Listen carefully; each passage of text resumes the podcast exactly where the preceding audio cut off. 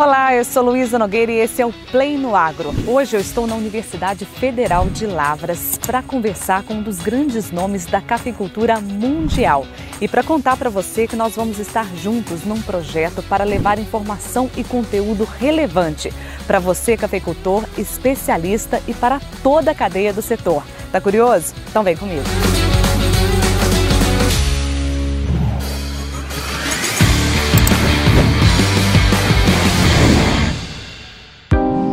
Estamos chegando aqui no laboratório da UFLA para conversar de ciência por trás de uma xícara de um café especial. Com ele, Flávio Borém. Flávio Borém é engenheiro agrônomo, mestre em engenharia agrícola e doutor em produção vegetal. Atualmente é professor titular do Departamento de Engenharia Agrícola da Universidade Federal de Lavras. Com mais de 30 anos de trabalho no setor agrícola, atua principalmente nas áreas de processamento, secagem, armazenamento e qualidade do café. Possui vasta produção científica e é autor de três livros especializados em pós-colheita do café é editor-chefe da Coffee Science, única revista técnico-científica especializada em cafeicultura. O professor Borém é totalmente dedicado à pesquisa em cafés especiais e referenciado em fóruns e eventos nacionais e internacionais. Um exemplo de sua paixão pelo café é sua devoção em servir a comunidade seja como mestre no ensino, técnico na difusão de tecnologia e principalmente como um investigador na solução dos problemas mais presentes do campo e da indústria de cafés especiais.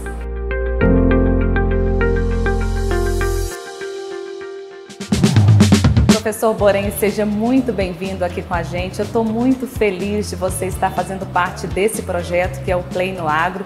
Muito obrigada pela tua companhia aqui com a gente. Vão ser muitos episódios ao longo desse ano, né? Se Deus quiser. Eu que agradeço a oportunidade, porque quando nós podemos compartilhar com as pessoas o conhecimento que é desenvolvido na universidade, eu acho que a gente está cumprindo a nossa missão de levar à sociedade essa informação com a qualidade que a universidade normalmente prima em desenvolver e oferecer.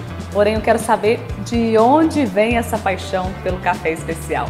Ah, eu acho que essa paixão vem da minha própria história, né? Porque quando a gente, quando eu fiz o meu concurso para titular, eu fiz essa reflexão e essa pergunta, ela permeia a minha história quase toda, né?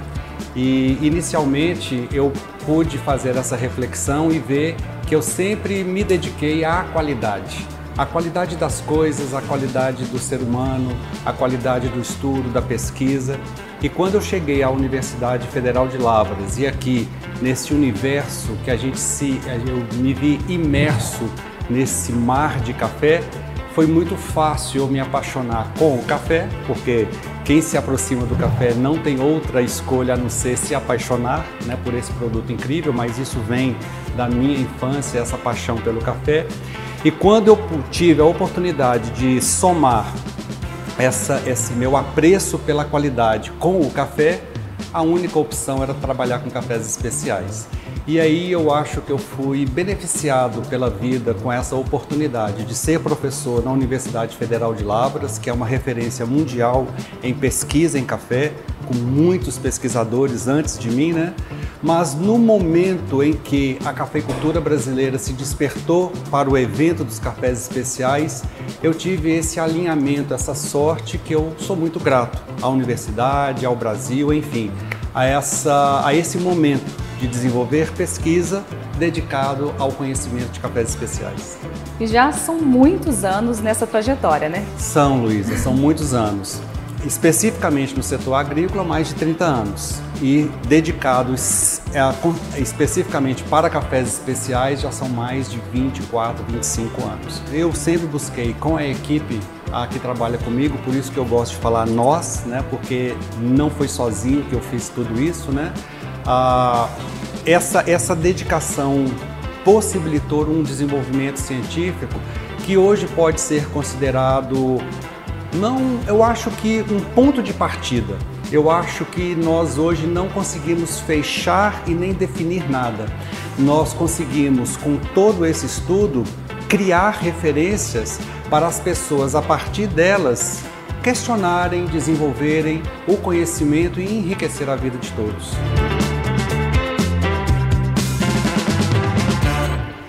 Professor, conta pra gente. Todo produtor, grande desafio dele é entender essa qualidade no pós-colheita, né? Certo. O pós-colheita melhora a qualidade?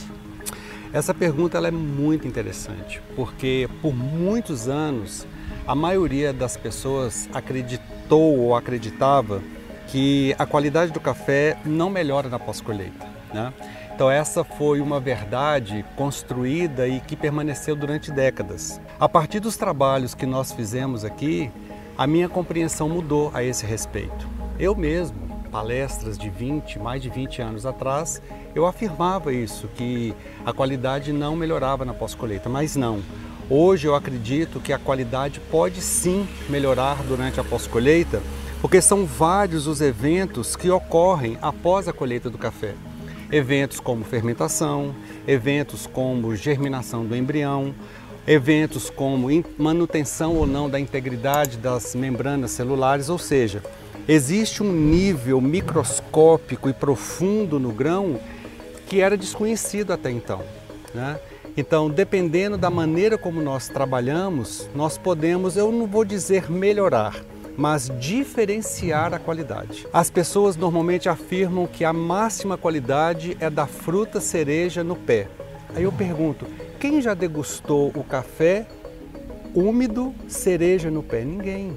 Sim. Então nós não temos como fazer essa afirmação. É uma proposição, é uma opinião, porque toda fruta para ser torrada, ela precisa ser secada.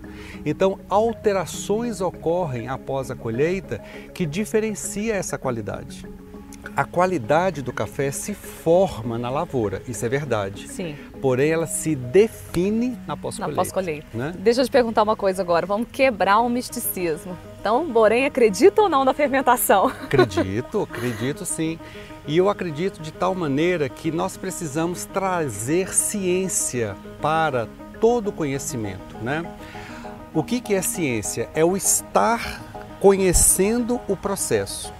Então, fermentação, ela ocorre naturalmente. Entretanto, existem algumas pessoas, produtores, usando deste conhecimento de forma inadequada. A fermentação, quando ela é conduzida de maneira inadequada, o produtor ou quem está fazendo esse processo corre o risco de favorecer micro-organismos que são perigosos à saúde, micro-organismos que são toxigênicos. Então, quando eu chamo a atenção do produtor para ele realizar o processo com o conhecimento e a ciência necessária é com o intuito de preservar a saúde do consumidor. Agora, quando a fermentação ela é conduzida de maneira correta, adequada, com ciência, utilizando muitas vezes a inoculações com a orientação correta, isso resulta sim numa diversificação do perfil sensorial do café. É um processo que já ocorre na natureza. Agora, quando nós trabalhamos com uma intervenção antrópica, ou seja, do ser humano ou do técnico, aí nós temos uma mudança de perfil sensorial. Atualmente eu tenho falado, eu tenho uma opinião, uma visão do processo de fermentação. Uma fermentação com baixa intervenção e uma fermentação com alta intervenção. O que, que significa isso? Quando o produtor colhe o café madurinho de um determinado terroir, seca adequadamente da forma como nós recomendamos. Pequenas intervenções vão ocorrer ali naturalmente. Perfeito. Isso nós chamamos de café com baixa intervenção na fermentação e nós chamamos isso de café de terroir. Ele representa aquele terroir. Agora, essa mesma fruta, esse mesmo lote, se nós temos uma alta intervenção, aí já não representa o terroir, ele já representa o processo. Okay. Aí nós temos uma mudança no perfil sensorial. E aí nós percebemos mais notas sensoriais provenientes da Desse intervenção processo. do processo de fermentação. E o grande desafio é entender como fazer esse processo. Como fazer com segurança, Então a primeira coisa que eu chamo a atenção é a segurança do alimento para que, ele, que esse processo seja seguro. O que significa isso? Não ocorram ali micotoxinas, por exemplo, ou toxinas tá. produzidas por micro-organismos que podem causar danos à saúde do consumidor.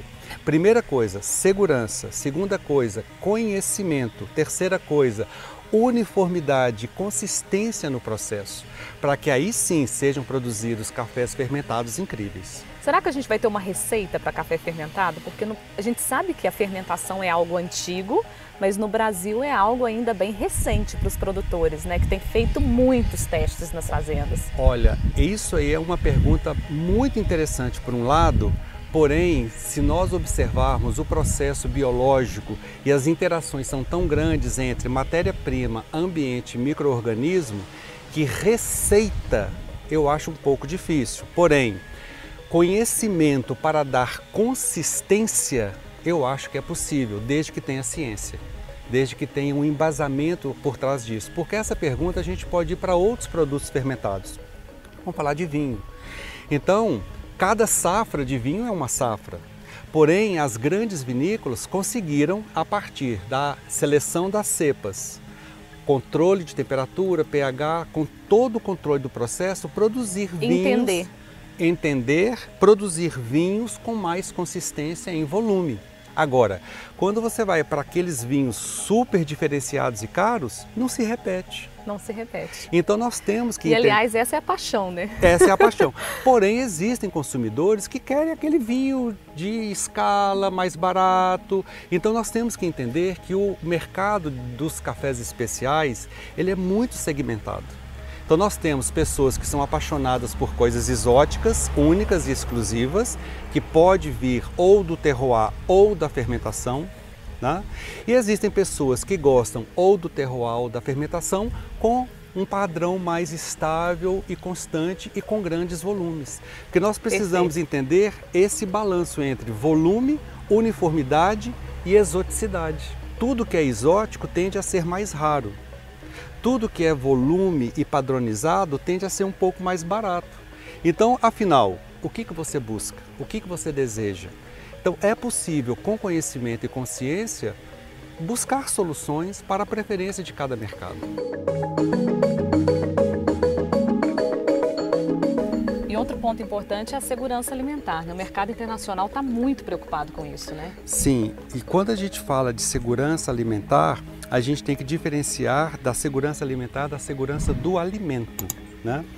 A segurança alimentar inclui a garantia da oferta do alimento. Então, o mercado internacional realmente tem essa preocupação. Porém, ela inclui a segurança do alimento, que significa o quão seguro esse alimento é para o consumidor. Então, isenção de a, produtos tóxicos ah, produzidos por micro-organismos ou externos. Né? Então a gente precisa de ter essa diferenciação. Então quando a gente fala sobre fermentações e ela positiva ou negativa, nós precisamos somente diferenciar. Então o que eu mais insisto quando eu estou com os produtores é, olha, a fermentação ela pode sim trazer benefícios incríveis ao café. Porém, se ela não for bem conduzida, ela pode trazer riscos à saúde. O único alerta que eu faço é esse: cuidado, não é de qualquer jeito. E pelo que eu tenho acompanhado, existem pessoas passando do limite. Sim. E eu acho que isso é um perigo, porque quando o café chega torrado para o consumidor final, ninguém sabe o que aconteceu. Sim. Aí vem o conceito da autorresponsabilidade. Quem é responsável pela qualidade do café que está sendo oferecido ao consumidor final. O produtor tem essa autorresponsabilidade, essa autoconsciência, essa consciência de que, peraí, o que eu estou fazendo aqui, alguém vai tomar, alguém vai beber esse café. Estar ciente e responsável por aquilo e estar aplicando ciência. O benefício para o produtor e para o consumidor é, é garantido, né? Quando você aplica ciência e faz consciente do que você está aplicando essa técnica de fermentação, tanto nos cafés naturais. A única questão é: é seguro, é garantido Está feito corretamente? Sim. Ah, então maravilhoso. Qual que é o café que você gosta? Eu sou bem brasileiro, eu gosto muito do café doce, né, com as notas bem claras de rapadura, mel, com uma nota levemente frutada, uma acidez delicada, mas notável. Ela não precisa ser muito acentuada, mas notável. Eu gosto daquele café que eu tenho vontade de tomar ele todo dia. Aquele café que me traz a lembrança as lembranças da minha vida, né? São, é lúdico, né? É. Então esse é o café que eu gosto para tomar todos os dias, com uma base de chocolate ao leite. Café com chocolate, café com pão de queijo. Ah, cada, eu acho que o café ele é tão democrático que ele permite a gente tomar com chocolate, tomar com pão de queijo. Ah, o café ele, ele é aberto, ele permite muitas harmonizações. Porém, no meu dia a dia, é o café brasileiro doce, chocolate, mel, rapadura.